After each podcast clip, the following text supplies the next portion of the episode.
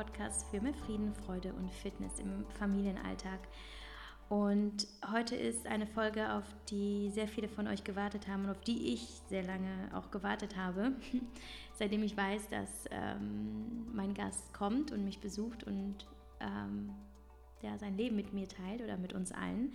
Denn heute ist Tamara hier und Tamara kennt ganz viele von euch, so wie auch ich, ähm, von Instagram und von ihrer Geschichte, die sie mit uns teilt. Und ähm, es ist eine tragische Geschichte und zugleich eine wahnsinnig inspirierende und irgendwo auch ermutigende Geschichte. Und ähm, viele von uns, und das sind bei Tamara mittlerweile ähm, 70.000 Menschen, äh, hängen einfach an ihren Lippen, weil sie unheimlich viel zu erzählen hat. Und äh, worüber, darüber werden wir heute sprechen. Ähm, vielleicht lasse ich einfach Tamara selber erzählen, warum sie hier ist und was sie mit uns teilen kann. Denn ähm, ja, Tamara ist äh, in einem Punkt sehr, sehr anders als wir. Und ja, Tamara, erzähl mal, wer bist du und was möchtest du uns erzählen heute? Genau, also ich bin Tamara und heiße bei Instagram eigentlich knallxbunt, darunter kennen mich wahrscheinlich auch die meisten, wie auch du. Und ähm, bin Mama von drei Jungs und habe vor zwei Jahren die Diagnose Leberzellkrebs bekommen und hatte schon da keine Möglichkeit mehr auf Heilung. Ähm, und bin deswegen nach langer Überlegung damit dann in die Öffentlichkeit gegangen, weil ich mir gedacht habe, zu irgendwas muss das gut sein, dass mir das gerade alles passiert. Und bin nach vielen Monaten und Wochen überlegen dann damit an die Öffentlichkeit gegangen und habe gesagt, dieses doofe Schicksal muss ich irgendwie nutzen, daraus was Gutes zu machen und den Menschen mitzuteilen, dass es viel mehr auf dem Leben oder auf dem Erdball gibt und in diesem Leben, was wir schätzen müssen und sollten. Und dass das schon bei ganz vielen kleinen Momenten anfängt. Und dass Probleme manchmal gar keine Probleme sind, auch wenn man sie selber so empfindet, die man dann aber auch wieder viel und schnell aus dem Weg räumen kann, wenn man einfach das Denken von sich selber überdenkt. Hast du denn diese Erkenntnis auch erst durch die Krebsdiagnose entwickelt oder warst du schon immer ein Mensch, der gesagt hat, ich nehme das Leben so, wie es kommt und ich genieße jeden Moment? Das ist eine gute Frage, weil ich habe über mein Leben gar nicht viel immer nachgedacht.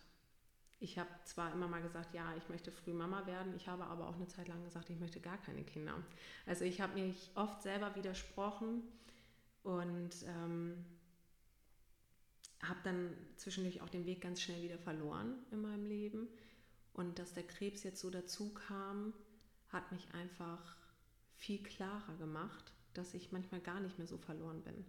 Und deswegen denke ich, dass Flabber, so heißt mein Krebs, so habe ich ihn getauft, weil meine Mutter immer gesagt hat, äh, du musst dem Misskerl einen Namen geben, ähm, einfach gelernt habe zu akzeptieren und damit auch meine Denkweise geändert habe. Und ich mhm. glaube, das war auch richtig so. Weil würde ich es nicht getan haben oder hätte ich es nicht getan, dann würde ich nicht hier sitzen, glaube ich. Ich habe natürlich tausend Fragen. Es ist allein inspirierend, dass du sagst, ich denke jetzt so und dann äh, ist natürlich mein, mein erster Gedanke, es war sicherlich nicht im ersten Augenblick so, oder?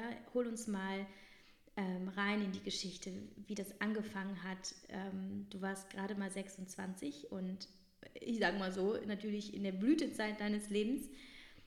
Ähm, und dann wurdest du aufmerksam auf deinen Körper und hast gemerkt, irgendwas stimmt nicht. Und wenn du gleich erzählst, wie das alles kam, erzähl auch bitte, wie, wie ähm, deine erste Reaktion war. Du hast sicherlich nicht im ersten Augenblick gedacht, so, ich mache das Beste jetzt draus. Das war wahrscheinlich hart, oder? Also die Diagnose, die habe ich ja gar nicht so gestellt bekommen, obwohl ich sie ja schon wusste.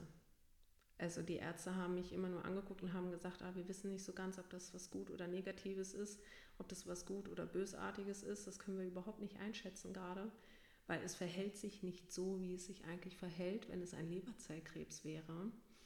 Ähm, zudem war ich ja schwanger und konnte viele ähm, Untersuchungsmethoden nicht in Angriff nehmen und habe dann also monatelang in der Schwangerschaft das alles wahrgenommen und meinen Körper ganz, ganz bewusst wahrgenommen, weil wenn man schwanger ist, tut man das ja auch sowieso, weil man ja auch das Kind in sich heranwachsen spürt. Und während mein Kind in meinem Bauch heranwuchs, habe ich aber auch gemerkt, dass der Tumor wächst. Und auf die Erkrankung meiner Mutter damals habe ich einfach und die Erkrankung meines Onkels damals, die beide auch Krebs hatten, habe ich auch einfach äh, ganz andere Einblicke in dieses ganze Phänomen ähm, bekommen. Und ich habe, als die Ärzte da saßen und ganz fuchsig wurden und gesehen haben, oh Gott, da ist was an deiner Leber, was einfach schon über 14 Zentimeter hat. Und es war von jetzt auf gleich einfach da. Und immer mehr Ärzte dazu berufen wurden, wusste ich, als ich auf den Display geguckt habe von, dem, von der Sonographie schon, dass es Krebs ist. Einfach weil ich es gespürt habe, weil ich gespürt habe, so schnell passiert da nichts, was so groß ist, was eigentlich gutartig ist.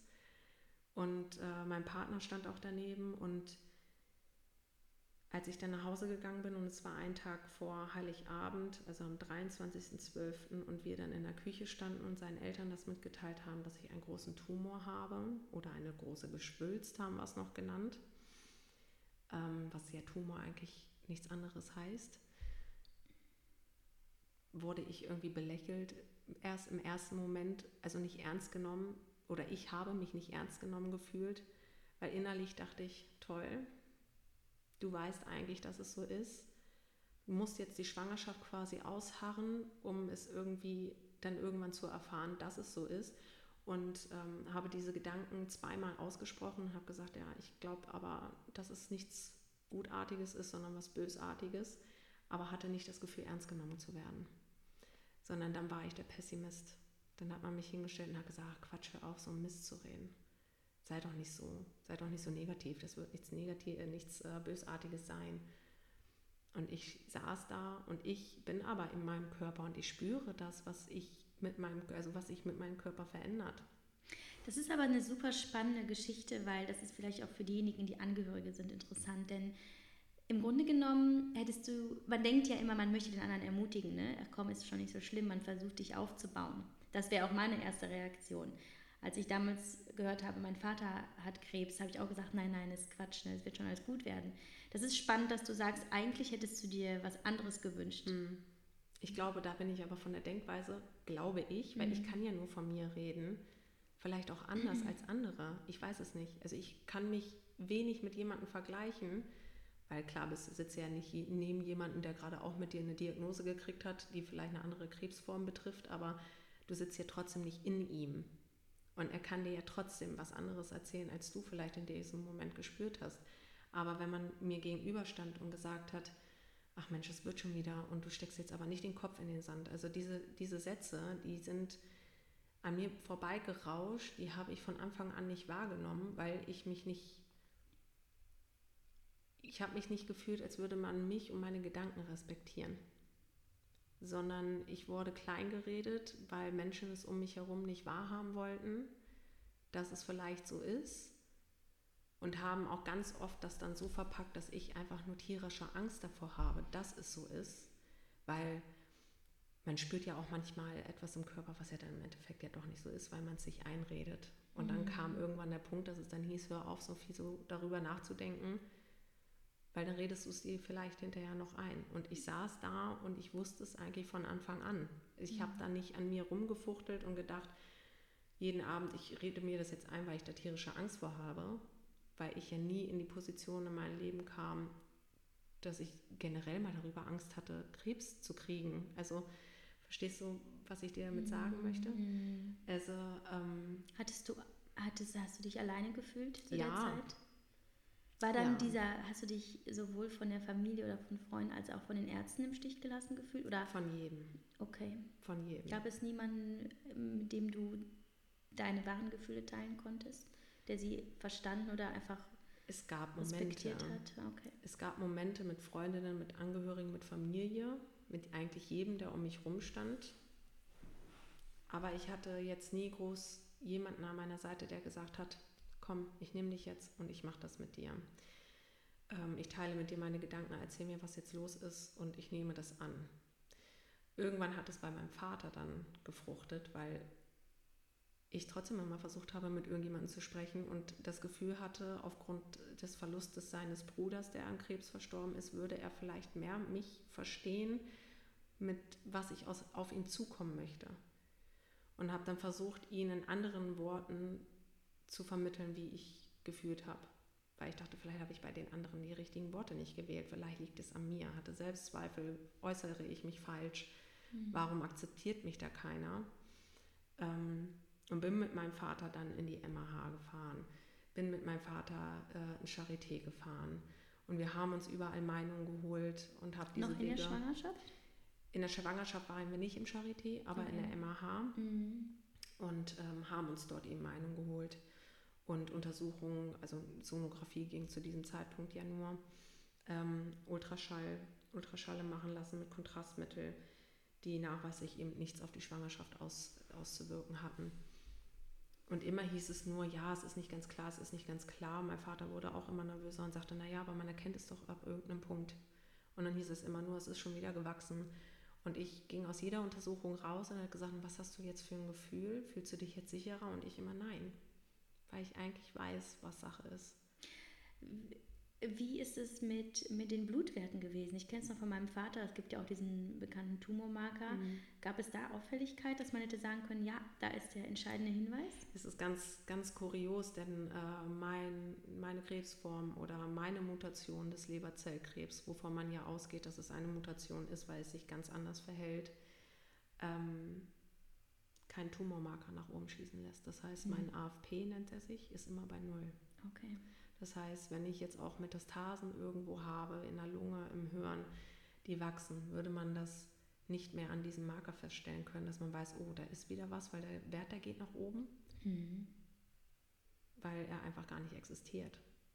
Aber eine Zeit vor der Schwangerschaft, wo es mir auch schon mal schlechter ging und ich Blut abnehmen lassen habe beim Arzt, weil ich dachte, Mensch, irgendwas stimmt nicht mit mir und wo ich gemerkt habe, es verändert sich was, da hatte ich einen AFP-Wert, der in die Höhe geschossen ist und keiner konnte mir sagen, woran es liegt.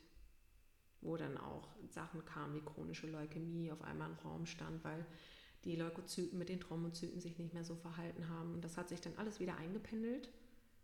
Dann wurde ich schwanger und dann war auf einmal Flower auch da. Hm.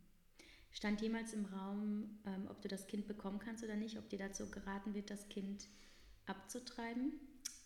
Das hätte eigentlich passieren müssen. Ich war in der 14. Woche, als ich damals in der Klinik war mit Verdacht auf Gallenstein, wo das Ganze ja überhaupt dann erst ins Rollen kam mit der Sonographie, also dem Ultraschall. Ähm, normalerweise, als sie sich einfach so unklar waren und dieses Ausmaß schon stattgefunden hat und die Werte von der Leber so in die Höhe geschossen sind und so weiter und so fort, hätten sie eigentlich sagen müssen, dass ein Spätabbruch erfolgen muss, weil in der 14. Woche steht ja noch das Leben der Mutter auf dem Spiel. Ich glaube, ich, wenn, wenn ich jetzt falsch liege, korrigiere mich, aber ich meine, die 23. Woche ist es, wo dann das Kind an erster Stelle und dann die Mutter kommt. Mhm. Ähm, und das war in meinem Fall ja nicht so. Ich war in der 14. Woche, man hätte eigentlich mir dazu raten müssen, das wäre medizinisch richtig gewesen, aber ich war ja noch so jung. Mhm. Ich habe keinen Leberzellkrebs weil ich mhm. habe nicht diese Schubladen und statistischen äh, Merkmale, die man eben kennt für diesen Krebs. Also wird das ganz bestimmt was Gutartiges sein. Mhm. Und so hat man mich dann halt durch, durch die ähm, Schwangerschaft geschickt, ja. Wie fühlt sich das an? Es ist ja wie, sind zwei Seiten der Medaille. Du, da liegt ja irgendwie Angst und Freude oder ja, eigentlich Leben und Tod so nah beisammen. Du hast gesagt, du hast es gespürt. Konntest du die Schwangerschaft überhaupt genießen, wenn du gar nicht wusstest, was da mit dir passiert? Also die Schwangerschaft, die habe ich trotzdem genossen. Mhm. Das Einzige, wovor ich tierische Angst hatte, war vor, den, vor, vor der Geburt. Weshalb ich dann auch über einen Kaiserschnitt nachgedacht habe, der ja dann nicht machbar war, weil ich zu wenig Eigenblut hatte. Also mir ging es eine ganze Zeit lang ganz schlecht. Und mein Körper hat irgendwann angefangen, das Kind abzustoßen. Das heißt, ich hatte ab der 21. Woche Vorwehen. Also man hat einfach gemerkt, der Körper ist da gar nicht mehr für bereit, das alles so zu machen, wie es eigentlich machen, also wie es der Körper machen sollte. Ähm, dass ich dann viel mehr damit beschäftigt war, meinem Körper das Vertrauen wieder in mir selber zu geben und zu sagen, komm, das schaffe ich. So, ich lasse, ich weiß es, diesen Krebs da jetzt nicht drüber bestimmen, ob ich jetzt dieses Kind kriegen kann oder nicht. Ähm, musste viel, viel öfter zum Arzt als auch in der Risikoschwangerschaft. Also ich bin teilweise zweimal am Tag da auflaufen müssen für Untersuchungen ähm, und lag dann ab, ich meine, ab der 24. Woche eigentlich fast kontinuierlich nur noch im Krankenhaus. Mhm. Und ähm, da ist dann auch mein Ehrgeiz einfach da gewesen, dieses Kind einfach auch lebendig auf die Welt zu bringen. Und ich meine, er ist wahnsinnig gewünscht gewesen, dass er auch da ist bei uns, mhm. komme was wolle. Wann war klar, dass es bösartig ist? Nachdem äh, die Geburt ähm, von dem Kleinsten dann eben ein paar Wochen vergangen war, ich meine, es waren zwei, drei Wochen später, ähm, bin ich wieder in die Klinik gegangen zum Ultraschall, um kontrollieren zu lassen, was da jetzt überhaupt los ist. Die wollten mich dann sofort eigentlich aufnehmen, weil sie gesagt haben, das ist wahnsinnig groß. Ich, wie viele Zentimeter es zu dem Zeitpunkt waren, habe ich mir gar nicht mehr sagen lassen. Und ähm, sie einfach, also die Ärzte einfach nur Angst hatten, dass das Ganze platzt. So und ähm, wollten mich dann aufnehmen mit Baby, wo ich dann gesagt habe, ich möchte erstmal abstillen, weil ich auch voll gestillt habe, auch alleine wegen den Medikamenten, die ich dann auch sofort nehmen sollte, weil ich ja auch Schmerzen hatte. Und ähm, habe mich dann dafür entschieden, erstmal abzustillen zu Hause. Trotzdem recht schnell, also es war eine Sache von ein paar Tagen. Und war dann auch im Krankenhaus, habe dann einen OP-Termin bekommen zur Entfernung, also zu einer Leberteilresektion. Das heißt, es wird die Hälfte der Leber, das, was ungesund ist, entfernt und in der Histologie einfach bestimmt, was da los ist. Und während der Operation wird dann eine Schnellschnittprobe gemacht, um zu wissen, ob es ein bösartiger oder ein gutartiger Tumor ist. Das sollte passieren, dafür hatte ich dann auch einen Termin, aber dazu kam es dann nicht mehr, weil als ich dann abgestillt hatte und wir dann mal einen Abendbesuch hatten zu Hause bei uns ähm, und ich kam mir gar nicht mehr richtig so auf die Beine nach der Geburt, habe ich abends einfach gemerkt, oh, ich habe irgendwie Beklemmung im Oberkörper, ich habe das Gefühl, ich kriege nicht mehr richtig Luft und bin einfach mit dem Besuch quasi nach draußen auf die Terrasse gegangen und dann weiß ich eigentlich schon gar nicht mehr so richtig was, weil ich dann einfach umgekippt bin. Und dann zwischendurch wach wurde, Notarzt da war, Krankenwagen, also der Krankenwagen war da, der Notarzt war da und ich einfach nur die schlimmsten Schmerzen meines Lebens verspürt habe. Also da war eine Geburt gar nichts gegen dass ich aufgrund des Schmerzes immer wieder in so eine Ohnmachtsanfälle geraten bin, dass ich mich gar nicht richtig kommunizieren konnte, was überhaupt mein Problem ist. Und ähm, ja, so fing das Ganze dann so richtig erst an, dass ich dann wieder ins Krankenhaus kam, verlegt wurde, die OP durchgeführt wurde. Und ähm, da hieß es dann auch erst, dass der Tumor gutartig ist, weil die Schnellschnittprobe gutartig gewesen sein soll sein, lassen wir jetzt einfach mal so dahingestellt. Ähm, bin dann von der Intensivstation auf die normale Station gekommen, ein paar Tage später, habe mich ein bisschen aufgerappelt, aber hatte schon Symptome, die dann wiederum schubladentypisch waren. Ich habe undefinierbares Fieber bekommen, keinen Appetit, aber einen total aufgeblähten Bauch. Ähm, war wahnsinnig müde also ich hätte eigentlich nur schlafen können, war aber so ehrgeizig, weil ich habe ja alles neu lernen müssen, das Essen, das Trinken, das Laufen, weil das einfach eine riesengroße Operation gewesen ist. Und als ich dann zu Hause war, und ich glaube, es war der fünfte oder sechste Tag, kam dann der Anruf von der Histologie und dann hieß es, es tut mir leid, aber es ist doch Krebs. Wir müssen uns jetzt besprechen auf der Tumorkonferenz, was jetzt genau los ist, wie wir therapieren, weil es ja doch sehr fortgeschritten ist. Und ähm, da sind ja auch noch Läsionen auf dem rechten Leberlappen, also das, was noch bestehend in meinem Körper ist, was man eben nicht mehr entfernen kann. Und ähm, wurde dann zwei Tage später wieder angerufen und dann ging es eigentlich relativ zügig auch los mit Therapien. Ähm, kurze Zwischenfrage, du wurdest angerufen, es wurde dir telefonisch mitgeteilt? Ja, weil ich war ja schon zu Hause. Das irritiert mich. Ich habe ähm, bislang immer gedacht, für solche Diagnosen wird der Patient ähm, ins, ja, ins Besprechungszimmer im Krankenhaus gerufen. Nee, man, man, man redet so viel über das Datenschutzrecht eines Patienten und wenn man beim Arzt anruft und sagt, wie die Blutergebnisse ist, Kriegst dann heißt es, mhm. machen wir aus Datenschutzlinien nicht. Ja. Ähm, aber ich habe es tatsächlich am Telefon gesagt bekommen. Ja, ich wurde angerufen, dass die Ergebnisse da sind, dass sie mhm. eben doch den Krebs ähm, jetzt festgestellt haben und wie jetzt die weiteren Wege sind, ja. Was ist dir da durch den Kopf gegangen? Wie hast du dich gefühlt? Also ich habe einen Tag vorher schon einen Anruf gehabt der Klinik, den ich verpasst habe und erst abends gesehen habe, weil ich ja ziemlich lange auch bettlägerig war und mein Handy einfach nicht greifbar hatte. Und am nächsten Tag äh, kam der Anruf, den ich wieder verpasst habe. Aber ich wusste ganz genau, was los ist. Dazu okay. ist auch ganz interessant, findet man nämlich tatsächlich auch meine Gedanken auf Instagram zu diesem verpassten Anruf. Und ähm, habe dann zurückgerufen und hatte den Arzt dann auch sofort dran und bin mit Mühe und Not bei meinen Schwiegereltern aus dem Haus raus, von der Couch rauf, ganz langsam nach draußen, weil ich unfassbar schlechten Empfang hatte bei denen. Und dadurch, dass er die ganze Zeit schon so ins Telefon geräuspert hat und ich ihm einfach angemerkt habe, dass er absolut gar nicht amused ist, wusste ich schon, was los ist. Und als er einfach das Wort Krebs einfach nur fiel, also ich diesen ganzen Zusammenhang, wie das ganze Gespräch jetzt eigentlich stattgefunden hat, weiß ich gar nicht mehr. Also es fiel einfach Krebs. Hm. Ich stand draußen, wurde kreidebleich, meine ich. Es hat sich auf jeden Fall angefühlt, als würde mir die Farbe aus dem Gesicht fallen.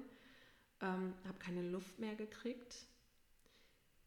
Wurde ganz zittrig, habe sofort blaue Finger gekriegt, weil ich wahrscheinlich nicht mehr richtig Luft geholt habe. Ich habe keine Ahnung.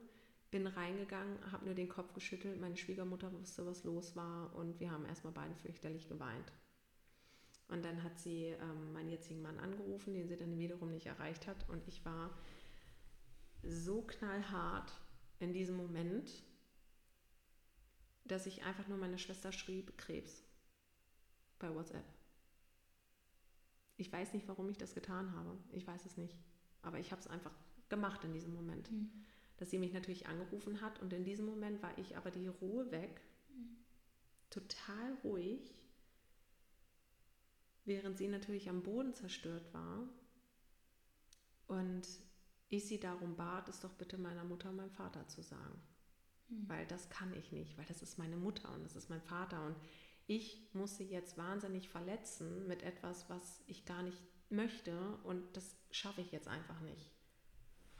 Und habe ihr auch zeitgleich gesagt, aus Schutz mir gegenüber, Sie sollen sich bitte erst bei mir melden, wenn sie miteinander gesprochen haben, weil meine Eltern halt nicht mehr zusammen sind. Aber wenn sie miteinander gesprochen haben, geweint haben und mit klaren Gedanken mit mir sprechen können. Weil ich habe monatelang gesagt, ich weiß, dass es Krebs ist, mich hat keiner ernst genommen. Und ich habe gelernt, anders mit mir damit umzugehen. Und war halt einfach gefestigt. Dann nach meinem Weinen, nach meinem Rausbringen der, der Gefühle in diesem Moment, weil natürlich kannst du dir die, die Übergabe dieser Diagnose ja nicht vorstellen. Das macht man so im Kopf, geht man mal so durch, wie würde ich mich dabei fühlen, aber du weißt es nicht. Wenn du aber innerlich weißt, du hast Krebs, kannst du deine Gefühle ja dazu einsortieren und ordnen. Hast du dich bestätigt gefühlt? Ich habe mich wahnsinnig bestätigt gefühlt, ja. Und war die Ruhe weg. Ich war einfach nur so radikal und hart es klingt, froh, dass ich endlich was in der Hand habe, wo ich sagen kann, nicht Leute, ich habe es euch gesagt, mhm. sondern jetzt weiß ich, dass es auch wirklich so ist und ich mich nicht getäuscht habe. Okay. Wie hat dein Mann dann davon erfahren? Er konnte ja erst nicht erreicht werden und dann? Genau, der hat zu der Zeit seine Umschulung gemacht in Form eines Studiums und war halt in der Uni. Und ähm, ich habe ihn gar nicht gesprochen. Er kam einfach zu seiner Mutter, wo ich ja war, hat mich angeguckt und war eigentlich sprachlos. Also wir haben nicht viel miteinander gesprochen. Wir haben uns kurz, ganz kurz in den Arm genommen, saßen dann nebeneinander und dann kam gleich die Frage, und jetzt? Ja, ich werde jetzt in zwei Tagen wieder angerufen, wenn die Tumorkonferenz war, nochmal die neuen Bilder besprochen worden und da muss ich wahrscheinlich nochmal ins Krankenhaus. Ähm, das ist jetzt so der Werdegang. Hm. Aber als wir dann zu Hause waren, meine Schwiegermutter hatte ja die Kinder, weil ich konnte ja nicht so, mein Mann musste zur Uni, deswegen war ich nachmittags ja auch immer bei ihr, damit ich wenigstens ein bisschen was von meinem Baby ja auch mitkriege, was ja gerade eigentlich frisch geboren ist, ähm, überkam es ihn dann. Mhm. Der tagelang hat er nur geweint, er konnte mich teilweise nicht angucken, weil er äh, gesagt hat, wenn er mich anguckt, hat er Angst, dass ich morgen nicht mehr hier sitze. Also es überkam ihm wahnsinnige Ängste auf einmal, was ja auch richtig ist. Ähm, ich war aber in der Position, also muss nicht richtig sein und ich rate das auch niemandem, aber ich war schon so abgeklärt, weil ich die ganze Zeit ja Zeit hatte, mich damit zu beschäftigen, dass ich einfach für ihn da war und gesagt habe, Mensch, ich schaffe das schon, ich kriege das schon hin. Und selbst wenn jetzt alles wirklich richtig scheiße kommt, ich sage, aber dann machen wir uns jetzt, jetzt erst recht eine richtig, richtig tolle Zeit. Und dann habe ich so Sachen gesagt wie, ich will noch mal ins Disneyland. So, habe tatsächlich auch ein bisschen Witz mit in die Geschichte gebracht, weil das bin ich einfach. Das können viele nicht, die da sagen dann, oh Gott, wie kannst du sowas nur sagen in so einer Situation? Ähm, aber das bin ich einfach. Mhm. Was uns beiden wiederum auch dabei geholfen hat, weil ich die stärkere Konstanze von uns beiden schon immer gewesen bin, ihm damit auch so ein bisschen in den ähm, Hintern treten konnte, sagen zu können, hier, pass auf, ich mache jetzt wirklich eine To-Do-Liste, was möchte ich noch alles machen und wir beide arbeiten daran, dass das klappt. Du hast dieses, dein, deine Eigenschaft, dich um Dinge zu kümmern, was du unglaublich gerne machst und tust es aber für uns. Und das ging eine ganze Zeit lang dann gut, aber irgendwann nicht mehr. Und das hat dann für viel, ähm, für eine Zeit gesorgt, wo ich viel Kraft und Energie verloren habe, ja. Inwiefern hat es nicht mehr geklappt? Ähm, es war ja so, dass er ja wahnsinnig kaputt und fertig war und nur geweint hat und ich irgendwann da stand und gesagt habe, du musst jetzt aber wieder zur Uni, weil das ist wichtig, weil wenn ich nicht mehr bin und du hast es nicht gemacht, dann sitzt du da und äh, bist quasi arbeitslos, weil er ja zwei Jahre vorher die Diagnose MS bekam. Mhm. Und dann gab es Diskussionen nicht im Sinne von Streit, sondern ich will doch aber bei dir bleiben. Nee, es geht aber nicht, das Leben geht weiter es ist jetzt alles richtig scheiße, aber das Leben geht weiter. Und das Leben, das müssen wir leben, auch vielleicht manchmal so,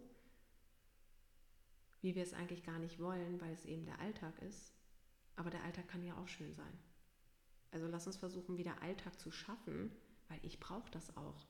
Ich möchte nicht, dass die Menschen mich jetzt behandeln, als wäre ich, als würde ich jetzt sterben in den nächsten zwei Wochen. Und so hat man mich aber behandelt.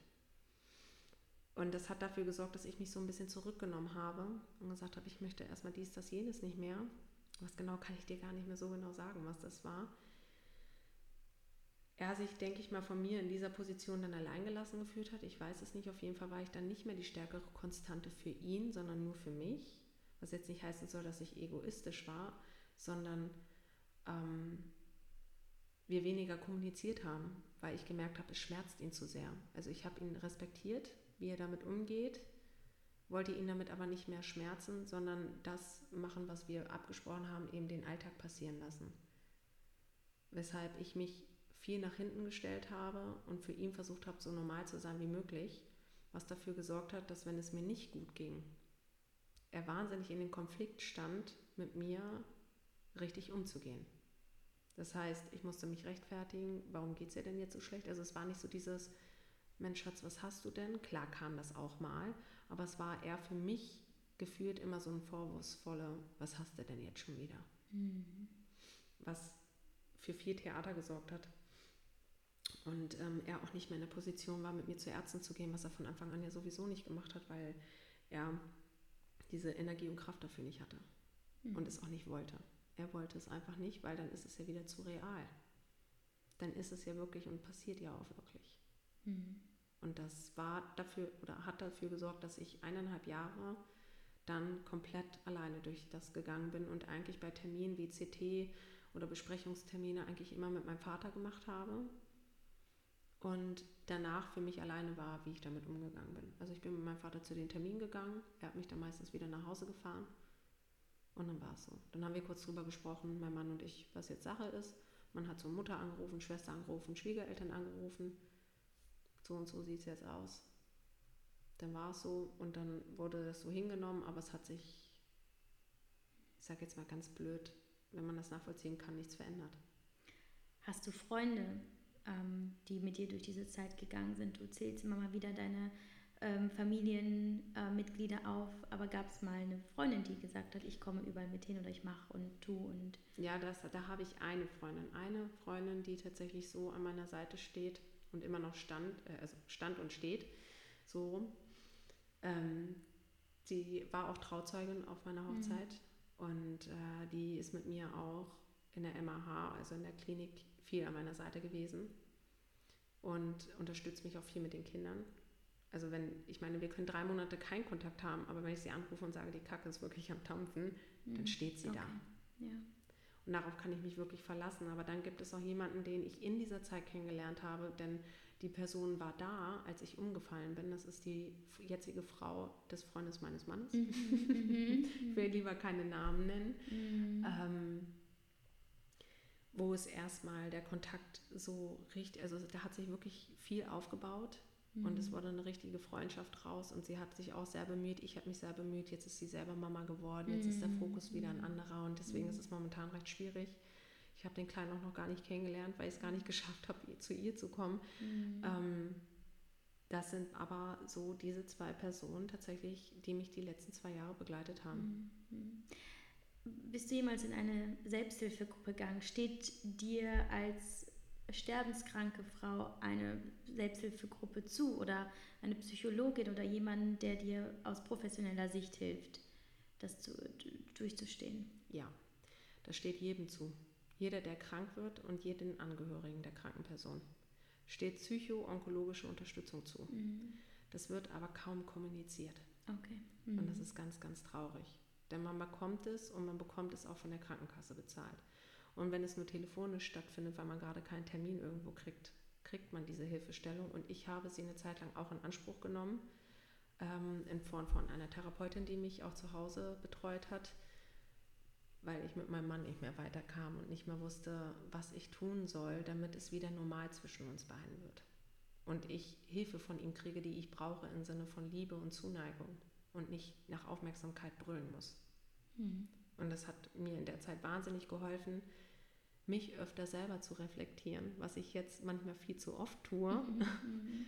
ähm, um eben Bedürfnisse auch anders an, anzusetzen und einzuschätzen. Denn nur weil ich Bedürfnisse habe, heißt das nicht, dass die Person gegenüber die auch akzeptieren kann und dem folgen kann. Also ich war ganz oft in der Situation, dass ich gesagt habe, ich möchte jetzt und ich will aber wie so ein kleines Kind, weil ich mich nicht mehr angenommen gefühlt habe, nach Aufmerksamkeit schreien. Du erinnerst dich an das, das Gespräch mhm, gestern. Mhm ähm, dass, die äh, dass die Person gegenüber das gar nicht so schnell greifen konnte, wie ich es aber erwartet habe.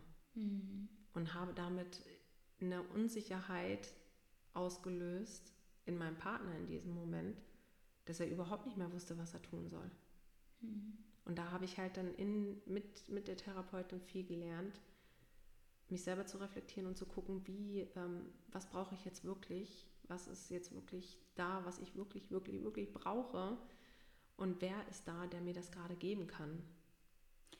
Ist sie der Grund, warum du so wahnsinnig, ich sag mal, stabil und stark wirkst? Also das wird ja jeder, der dich kennt, wird sagen, wie macht sie das? Wie kann sie da so äh, klar drüber denken und über sich selbst denken und mit der Krankheit, die ja nicht heilbar ist, was ja sofort klar war, wie, woher kam das? Kam das durch die psychologische Hilfe oder woher nimmst du das? Das ist eine Frage, die kriege ich so oft gestellt und ich kann sie eigentlich immer nie richtig beantworten, mhm. weil ich es selber gar nicht richtig weiß. Ich glaube oder ich meine von mir zu behaupten, dass ich aus eigenen Fehlern sehr gut lerne. Und aufgrund der Kindheit, die ich hatte, die manchmal nicht so gut war, aufgrund äh, der Tatsache, dass mein Onkel so schwer krebskrank war, meine Mutter Krebs hatte, ähm, die Familienkonstellation nicht typisch war, in der ich herangewachsen bin und sehr schnell auf eigenen Beinen stehen musste. Und auch die Trauer, die ich damals empfand, als mein Onkel starb, alleine damit umgehen musste, was ja ein riesengroßer Verlust ist, den man verspürt, habe ich mich, glaube ich, am meisten kennengelernt.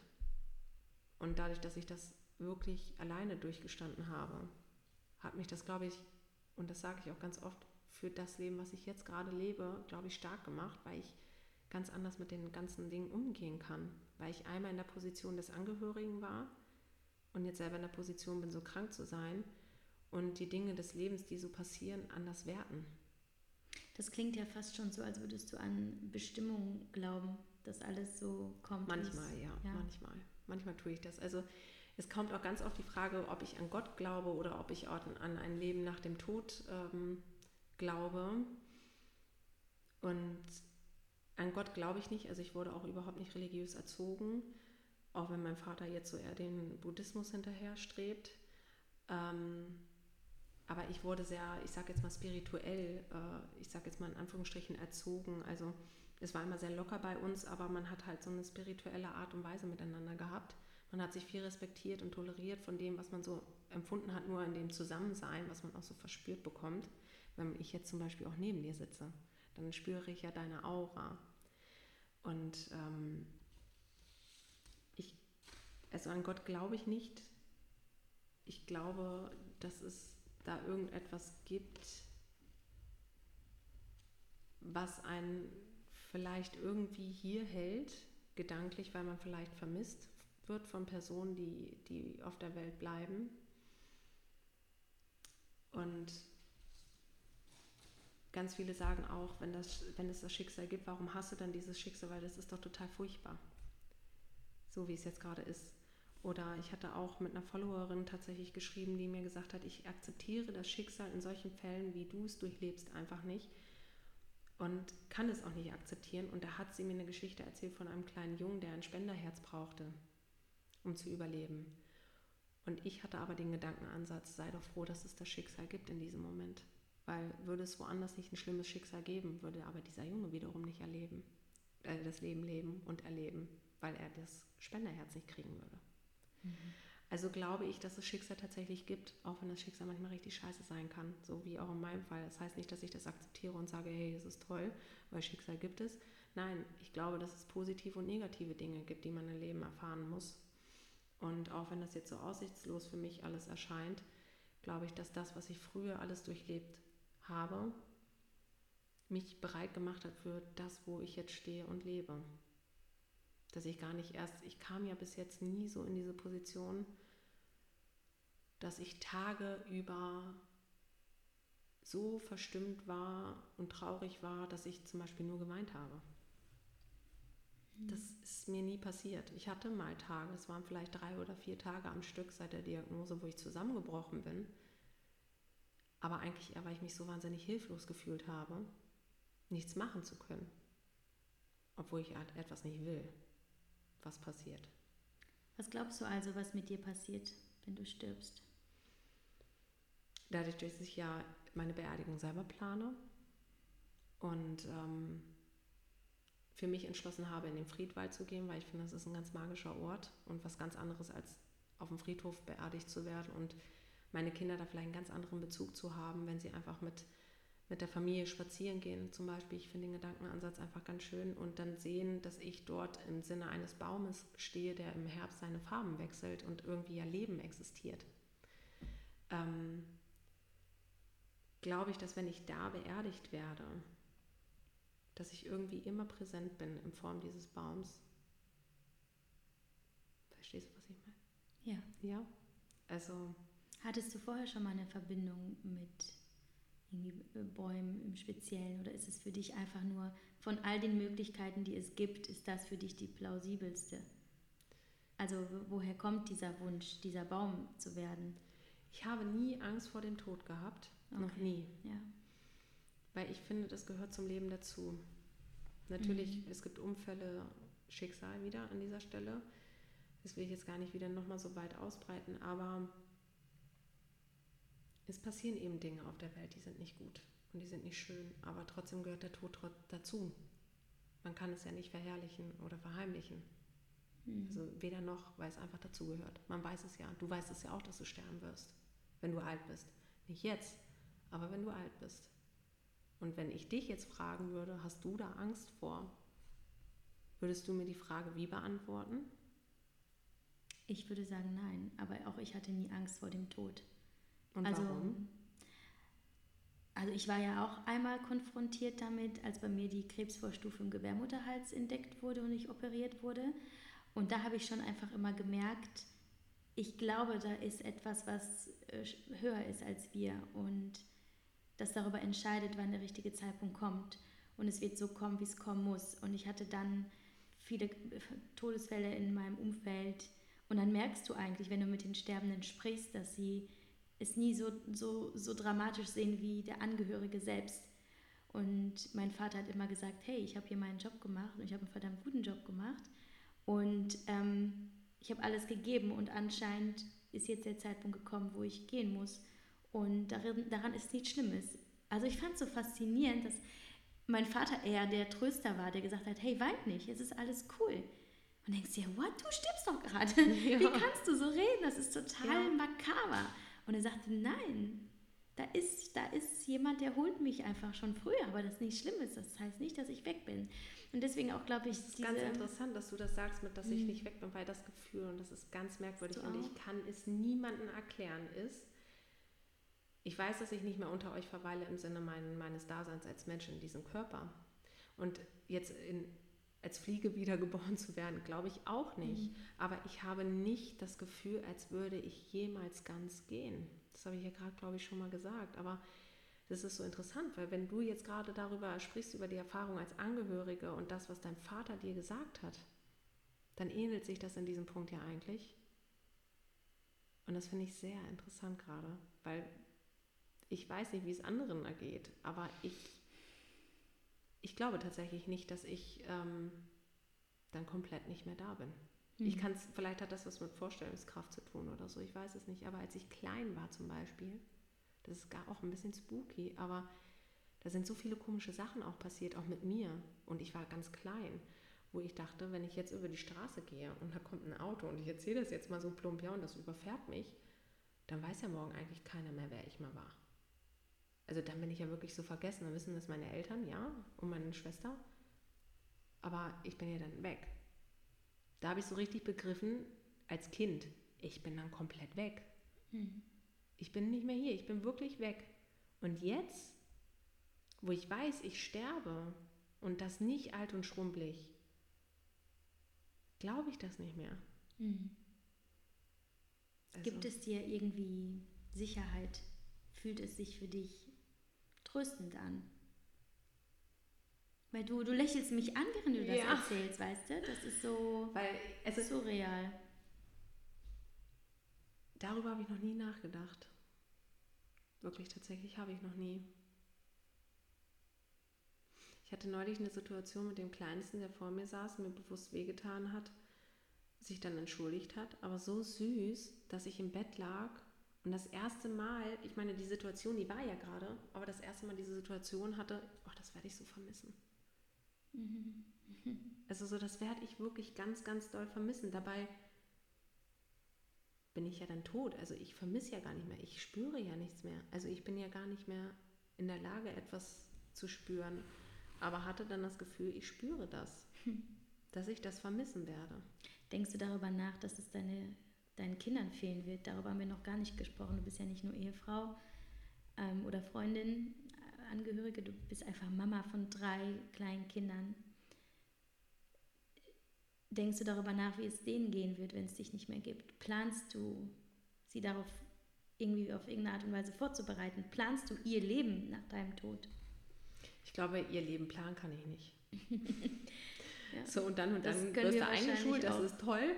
Ähm, nicht, ne? Nee, das kann ich nicht. Aber ich, ähm, ich finde es ganz interessant, dass viele Menschen Briefe schreiben, wenn sie gehen oder gehen müssen, die man da lässt, weil Briefe ja handschriftlich die Handschrift hinterlassen und man sie sich immer wieder nehmen kann, wenn man es braucht.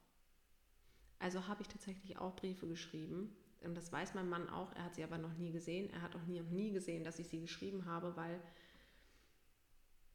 das für mich so intim ist, dass ich da für mich sein möchte. Also bereite ich mich im Schreiben dieser Briefe auch auf den Abschied vor. Also das ist so meine eigene Therapie für mich, die ich so, womit ich mich einfach gut fühle, das so zu handhaben. Ähm, und schreibe jetzt nicht Briefe zur Einschulung oder zur Hochzeit oder zu Weihnachten oder so, ähm, sondern Briefe, die sie sich nehmen können, wenn sie das möchten. Und wenn sie jetzt sagen, ich bin nicht mehr da und dann gibt es diese Kiste und ähm, der Große möchte sich das durchlesen, also jeder hat quasi eine Box mit Briefen und nicht jeder kriegt gleich viele Briefe, sondern ich mache das wirklich so, wie ich mich danach fühle, wen ich welche Dinge wie sagen und dalassen möchte. Gerade was den Kleinsten ja auch betrifft, der das ja alles überhaupt nicht versteht, was gerade passiert. Der begreift das mit zwei Jahren ja gar nicht. Ähm, möchte ich ihnen einfach die Chance hinterlassen und geben, Gedanken von mir mit aufzugreifen oder auch Sätze von mir zu lesen, die ich ihnen hätte sagen wollen, vielleicht in bestimmten Situationen. Aber ähm, die Entscheidung, denen selbst zu geben, darüber auch selber zu bestimmen, wann für sie dieser Zeitpunkt ist. Mhm. Und wenn ich jetzt sage, ich schreibe etwas zu Weihnachten und ich schreibe etwas zur Hochzeit oder zum Geburtstag, klar, es kann wunderschön sein, wenn man dann weiß, da ist eine Karte, die wartet auf dich an diesem Tag oder am 18. Geburtstag. Das ist ganz toll. Ich finde das auch ganz toll. Aber vielleicht möchte zum Beispiel der Große an seinem 18. Geburtstag das gar nicht. Was man jetzt mhm. vielleicht sagt, oh Gott, bist du verrückt? Natürlich will ja, der einen Brief von seiner Mutter erhalten. Mhm. Aber weißt du es? Mhm. Und vielleicht ist er dann schon so weit mit sich, so wie ich, weil er ist eher so auch so ein bisschen wie ich, äh, abgeklärt und sagt, ich vermisse sie wahnsinnig und es ist alles scheiße, wie das gelaufen ist, weil er ja auch am meisten einfach mitbekommt als Kind. Aber dann mittlerweile schon so weit, dass er darüber sprechen kann und dann komme ich wieder daher mit einer Karte, mhm. die ich dafür vorbereitet habe, dass er sie liest und es mhm. wirft ihn wieder aus der Bahn, egal mhm. wie schön er es findet, mhm. egal wie sehr er sich darüber freut. Natürlich könnte man jetzt sagen, er kann sie ja auch nehmen und wegpacken und dann lesen, wenn er sie braucht, wenn er es lesen möchte. Aber dann ist sie ja nicht mehr zum 18. Geburtstag. Mhm. Also verstehst du, was ich damit ja, sagen möchte? Total. Ähm, ist ein wunderschöner Ansatz. Also ich frage mich, jetzt sind ähm, die Älteren, ja, fünf und neun, glaube ich. Mhm. Ähm, wie hast du es denen gesagt? Der, der, der mittlere war ja auch erst drei. Da hast du es ihm ja auch nicht so kommunizieren können. Wie wissen sie Bescheid, wie es um dich steht? Ja. Und wenn ja, wie geht ja. sie damit um? Ähm, alle drei wissen es, auch der Kleine weiß, dass ich krank bin. Okay. Der, wie gesagt, der greift das natürlich nicht. Mhm. Der, der, sagt jetzt auch nicht, Mama hat Krebs.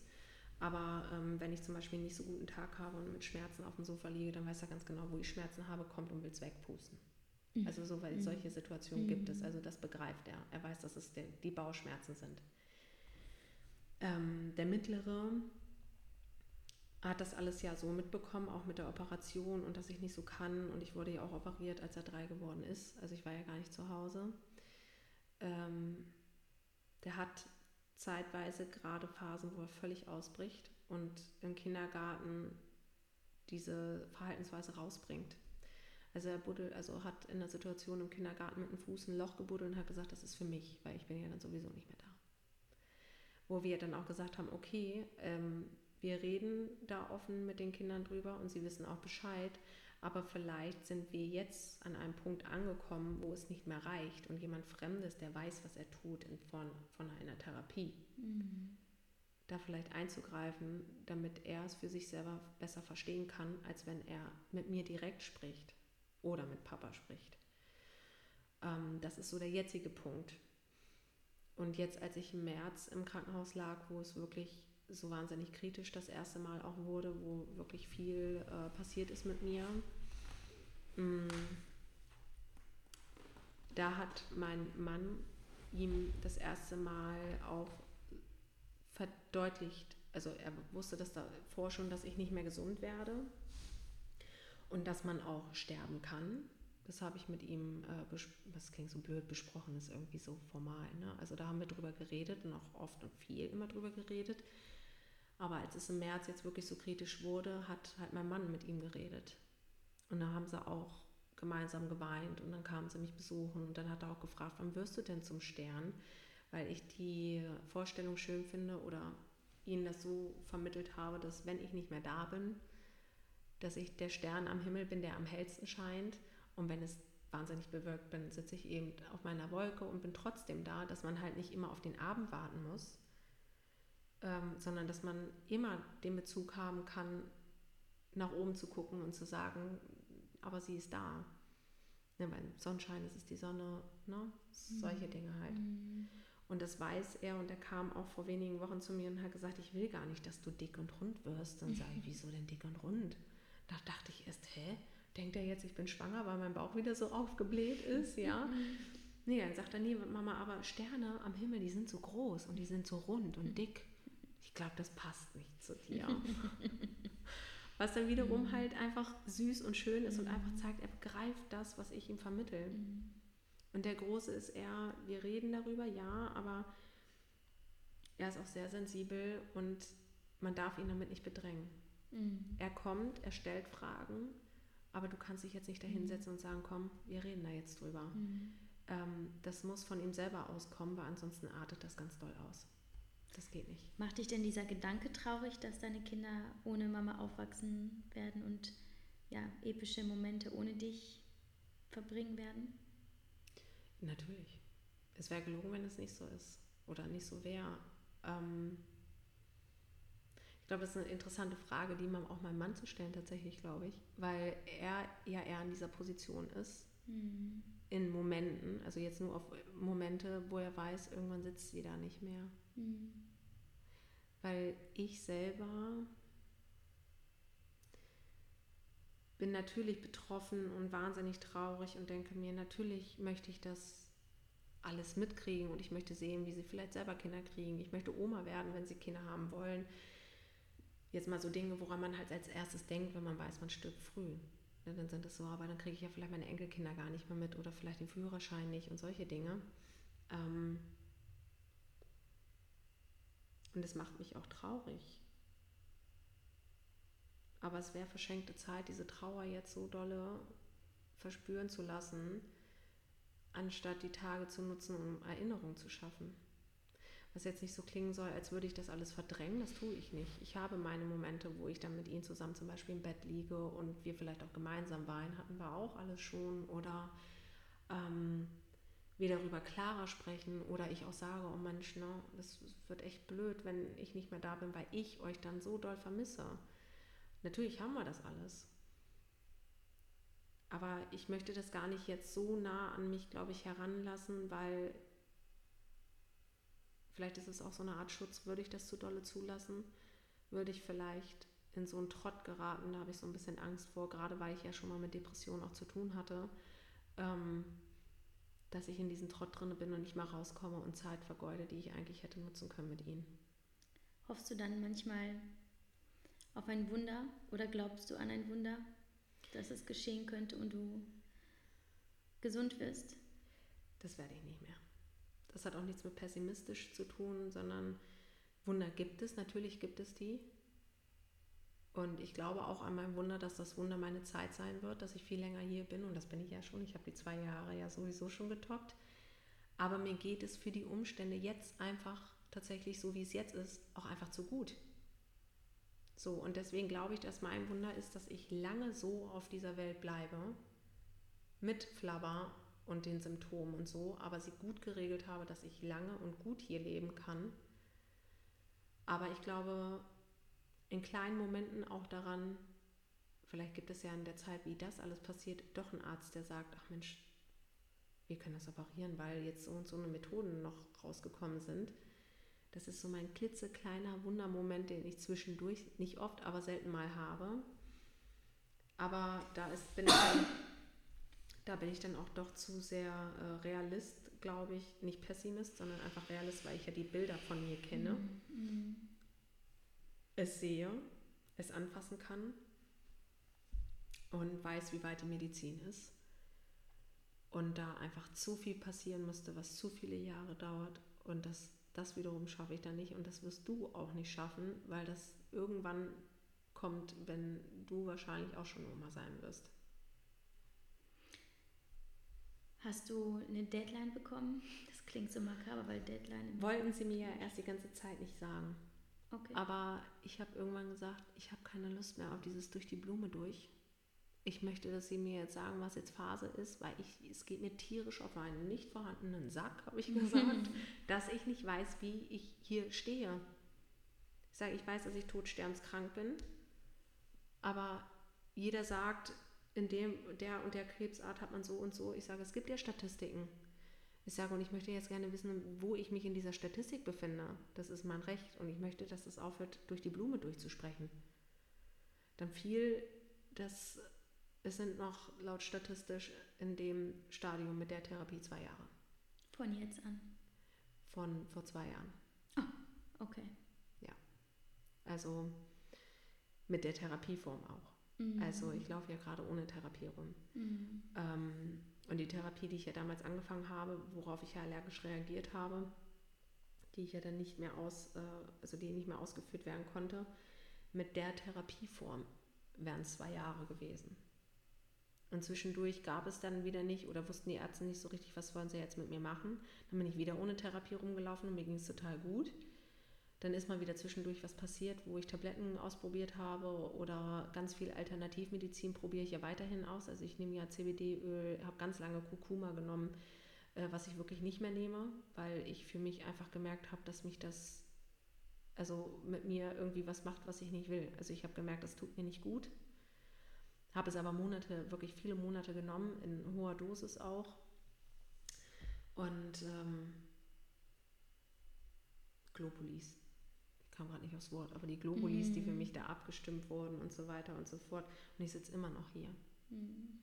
Und deswegen glaube ich, dass solange meine Psyche tatsächlich so gut mitspielt, werde ich wahrscheinlich auch noch nächstes Jahr hier sitzen, hoffe ich jedenfalls. Mhm. Aber wenn ich jetzt hier sitze und sage, oh Gott, mein Leben ist vorbei und ich habe Krebs und das ist alles Kacke und großer ja, Mist, ja, ja. dann äh, hätte ich wahrscheinlich, glaube ich, noch nicht mehr die zwei Jahre geschafft. Mhm. Jetzt hattest du damals so das Gefühl, dass wirklich irgendwas nicht stimmt. Wie ist jetzt dein Gefühl? Von dem, von der Bestätigung von ich habe jetzt Krebs und es ist jetzt wirklich so. In dem so Sinne von damals wusstest du, dass wirklich was Bösartiges in dir heranwächst.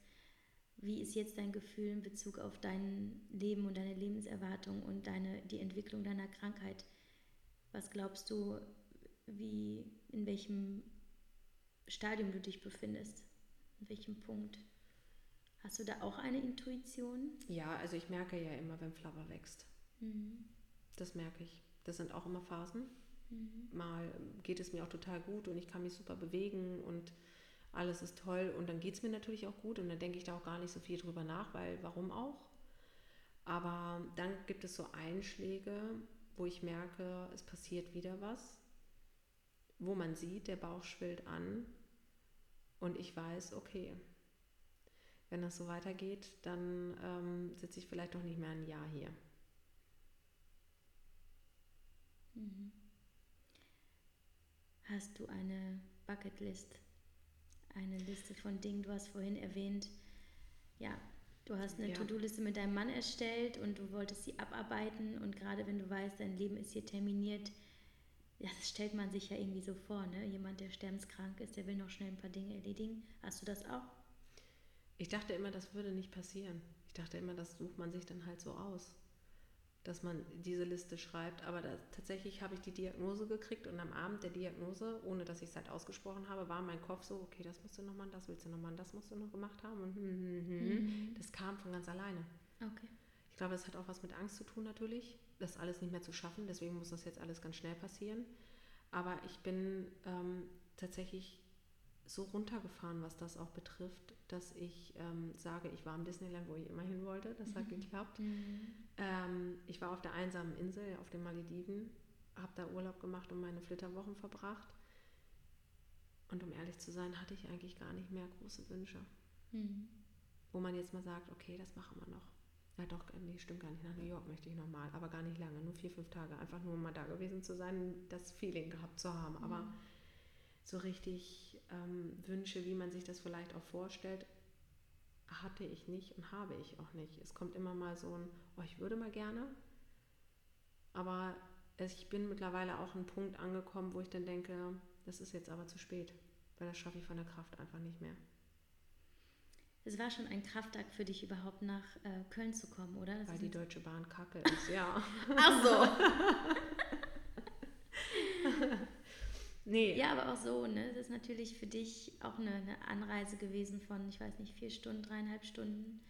Ja, vier ähm, Stunden waren es jetzt. Ja. ja, und es ist trotzdem ja schon anstrengend. strengt dich an. Ne? Voll viele sagen, ja, dann setze ich halt in Zukunft fährst du halt hin. Ja, aber es ist ja nicht nur hinsetzen und mal eben mm. losfahren. Es mm. ist ja mhm. immer mit Stress verbunden. Ja. Und jeder, der sich mit Krebs auch beschäftigt, gerade was auch Leberzellkrebs anbelangt, Stress ist absolut Gift. Mm. Ja. Absolut. Und ähm, deswegen mache ich alles ja auch so spontan und kann mich nicht terminlich irgendwie festlegen. Ich kann dir jetzt nicht sagen, ich komme in zwei Wochen wieder, kann ich dir sagen. Ob es so ist, weiß ich nicht. Mhm. So, ich kann daran festhalten, aber wenn ich mich jetzt am Donnerstag echt mhm. kacke fühle, dann kann ich nicht kommen. Mhm. Wie packst du denn dann deinen Alltag als Mama? Ich meine, äh, ich finde ja zwei Kinder schon wahnsinnig anstrengend und ich bin gesund. Wie machst du das dann ähm, in deinem gesundheitlichen Zustand mit drei Jungs? Also Halleluja. Das weiß ich manchmal auch nicht. Okay. ich bin manchmal sitze ich da und ertrage es einfach. Mhm. Also ich sitze dann auch da und lasse einfach. Mhm. Das, was passiert, passiert. Wenn sie sich kloppen, also gut, wenn jetzt nicht doll, ne? Mhm. aber dann streiten die sich halt. Mhm. Das gehört auch dazu. Also ich habe für mich auch dieses Mama-Dasein komplett überdacht. Ich hatte immer das Gefühl, ich muss perfekt sein. Und die Kinder dürfen nur eine Stunde Fernsehen gucken am Tag, so abends von sechs bis sieben. Daran halte ich heute noch fest. Aber wenn ich jetzt zum Beispiel einen Tag habe, wo es mir echt nicht gut geht und mein Mann muss länger arbeiten und die Kinder kommen um vier aus der Krippe und Kindergarten und Schule und ich liege da und denke, oh, dann läuft auch mal ein Film. Mhm. Verstehst du? Also ich mhm. bin total ruhig und locker geworden, was glaube ich auch einfach viel dazu beigetragen hat, dass es, was die Kinder anbelangt, ich absolut überhaupt gar nicht mehr so in Stress zu bringen bin. Okay. Und wenn ich stressbedingt von den Kindern wirklich am Ende bin, dann ziehe ich sie an und schicke sie raus. Mhm. Mhm. Geht raus und ich sage es auch. Mhm. Ich brauche meine Ruhe, fünf Minuten. Gib mir einfach nur fünf Minuten. Oder zieht auch immer, ich gehe mal eben duschen und dann stehst du halt eine halbe Stunde unter der Dusche, weil du merkst, ach, du brauchst es jetzt einfach. Okay. Mhm. Glaubst du, dass, dass dich diese Krankheit auch in irgendeiner Form bereichert hat? Also ich frage das bewusst so, weil ich das Gefühl hatte, dass es bei meinem Vater so war, in dem Jahr, in dem er quasi langsam starb, ähm, dass es für uns die beste Zeit unseres Lebens war, als Vater und Tochter. Ähm, so die, die reinste und ehrlichste, weil man da irgendwie plötzlich, es ist so, ja, es ist eh bald vorbei, dann können wir uns jetzt auch alle sagen. Mhm. Und das war genial. Ähm, aber auch weil ich das Gefühl hatte, dass er das Leben plötzlich, als wäre er wach geworden. Und auch er hat gesagt, das hatte wahnsinnig viele gute Seiten und das hat mich so fasziniert, weil es ist natürlich ein bisschen schade, dass erst natürlich, dass erst eine, eine Krankheit kommen muss, die einen ins Grab fördert, dass man das erkennt, aber ist halt einfach häufig so, dass erst ein es Unfall oder so. eine Krankheit. Es ist eigentlich immer so, weil ich glaube, man rechnet nie damit als gesunder Mensch rechnet mhm. man nicht damit, dass man auch immer gesund, also dass, dass da was kommt, sondern man mhm. rechnet immer damit, man bleibt gesund.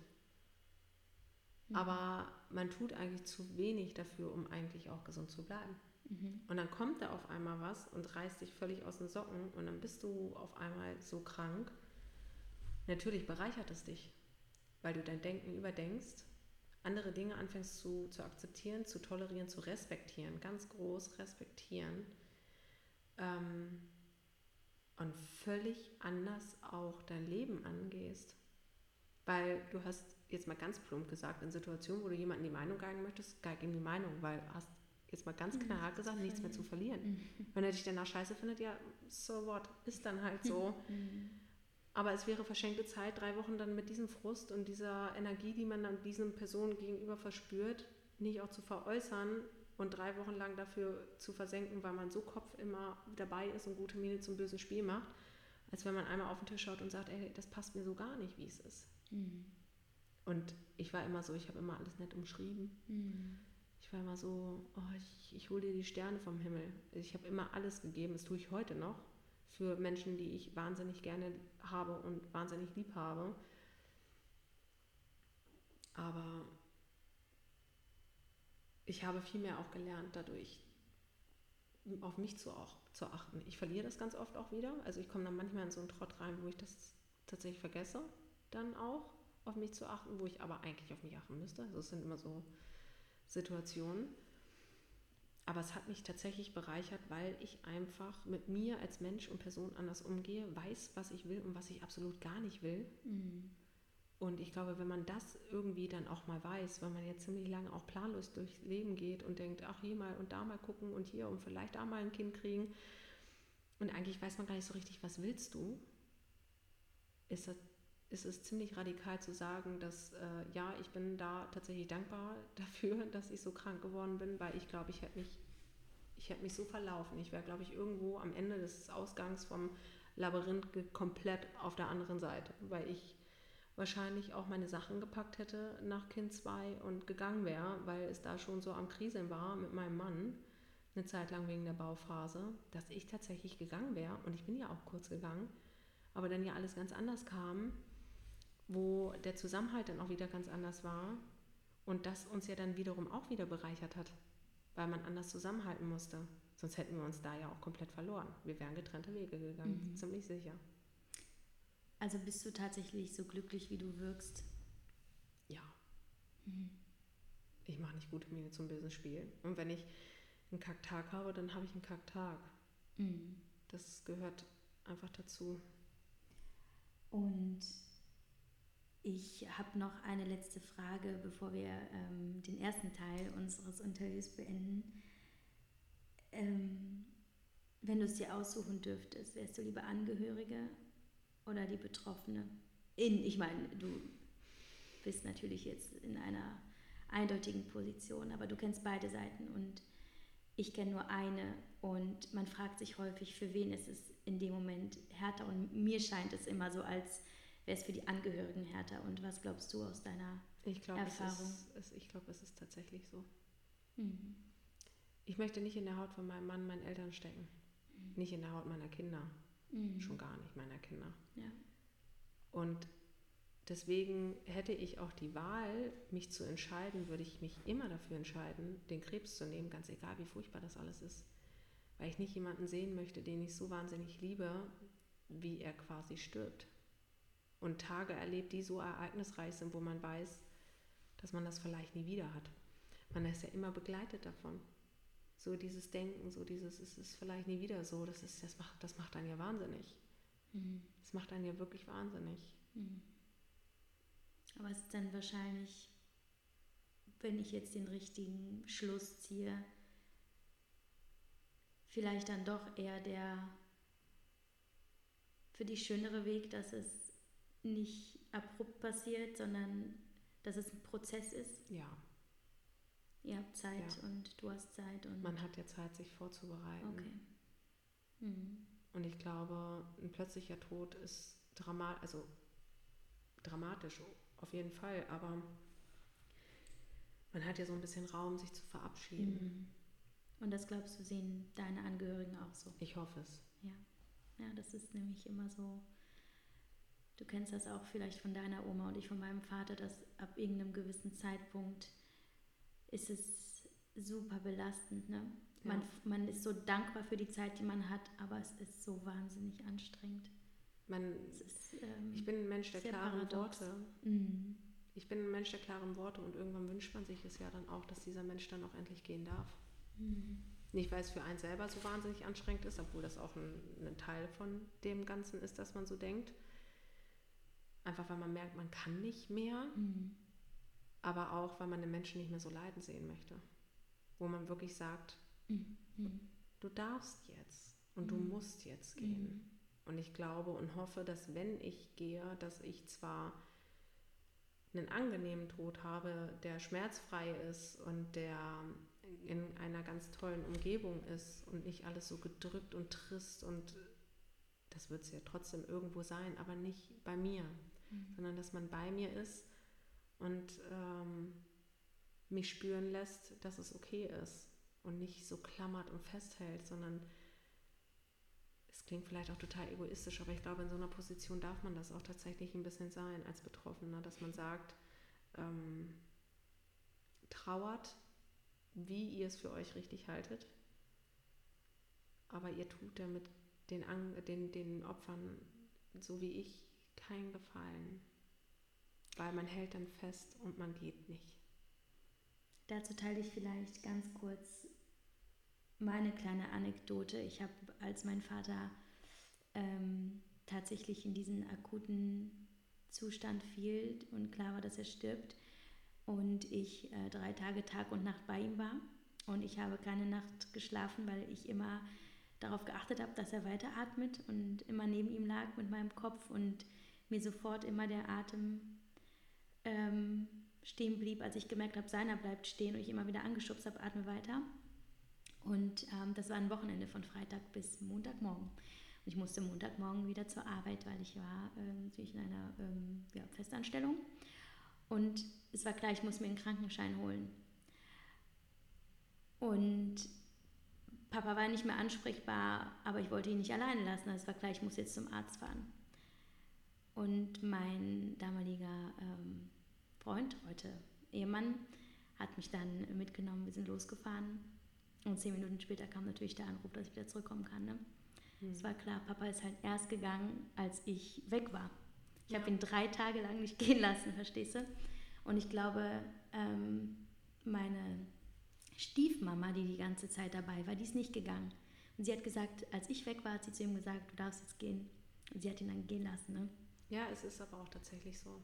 Man, man, man ist, geht nicht. Ja, es ist so schwer. Und das ist als Angehöriger, ich finde das so wahnsinnig gut, dass du das sagst. Weil ich glaube, das gibt vielen, die vielleicht in der Position sind, einfach den Mut zu sagen, lass diese Person gehen. Und ich glaube, das ist so wahnsinnig wichtig. Ähm, auch wenn es halt so, es ist halt so schmerzbefüllt. Ne? Es ist halt, wie kannst du es, warum eigentlich? Das ist mhm. ja wie, als würdest du dich an dem Tod beteiligen, so ein bisschen. Und für mich war es so, ich kann ihn nicht loslassen, weil dann stirbt er ja. Aber vielleicht wollte er auch gerade einfach nur ja. sterben. Tamara, ich äh, danke dir auf jeden Fall für, diesen, für diese wahnsinnig, ähm, dieses wahnsinnig inspirierende und ehrliche und offene Gespräch. Ähm, wir werden jetzt in der zweiten Folge noch die Fragen unserer Leser beantworten, denn Tamara und ich haben unsere Communities gefragt, welche Fragen habt ihr konkret? Wir haben also jetzt in dem ersten Teil ganz generell über dieses Schicksal gesprochen und über ganz offene, ehrliche Gedanken, ähm, die sie so mit ihrer Krankheit verbindet. Und ja, ähm, in der nächsten Folge wird es dann einfach um die Fragen gehen, die ihr hattet und die uns Tamara dann hoffentlich genauso toll beantworten kann. Gerne. Alles klar.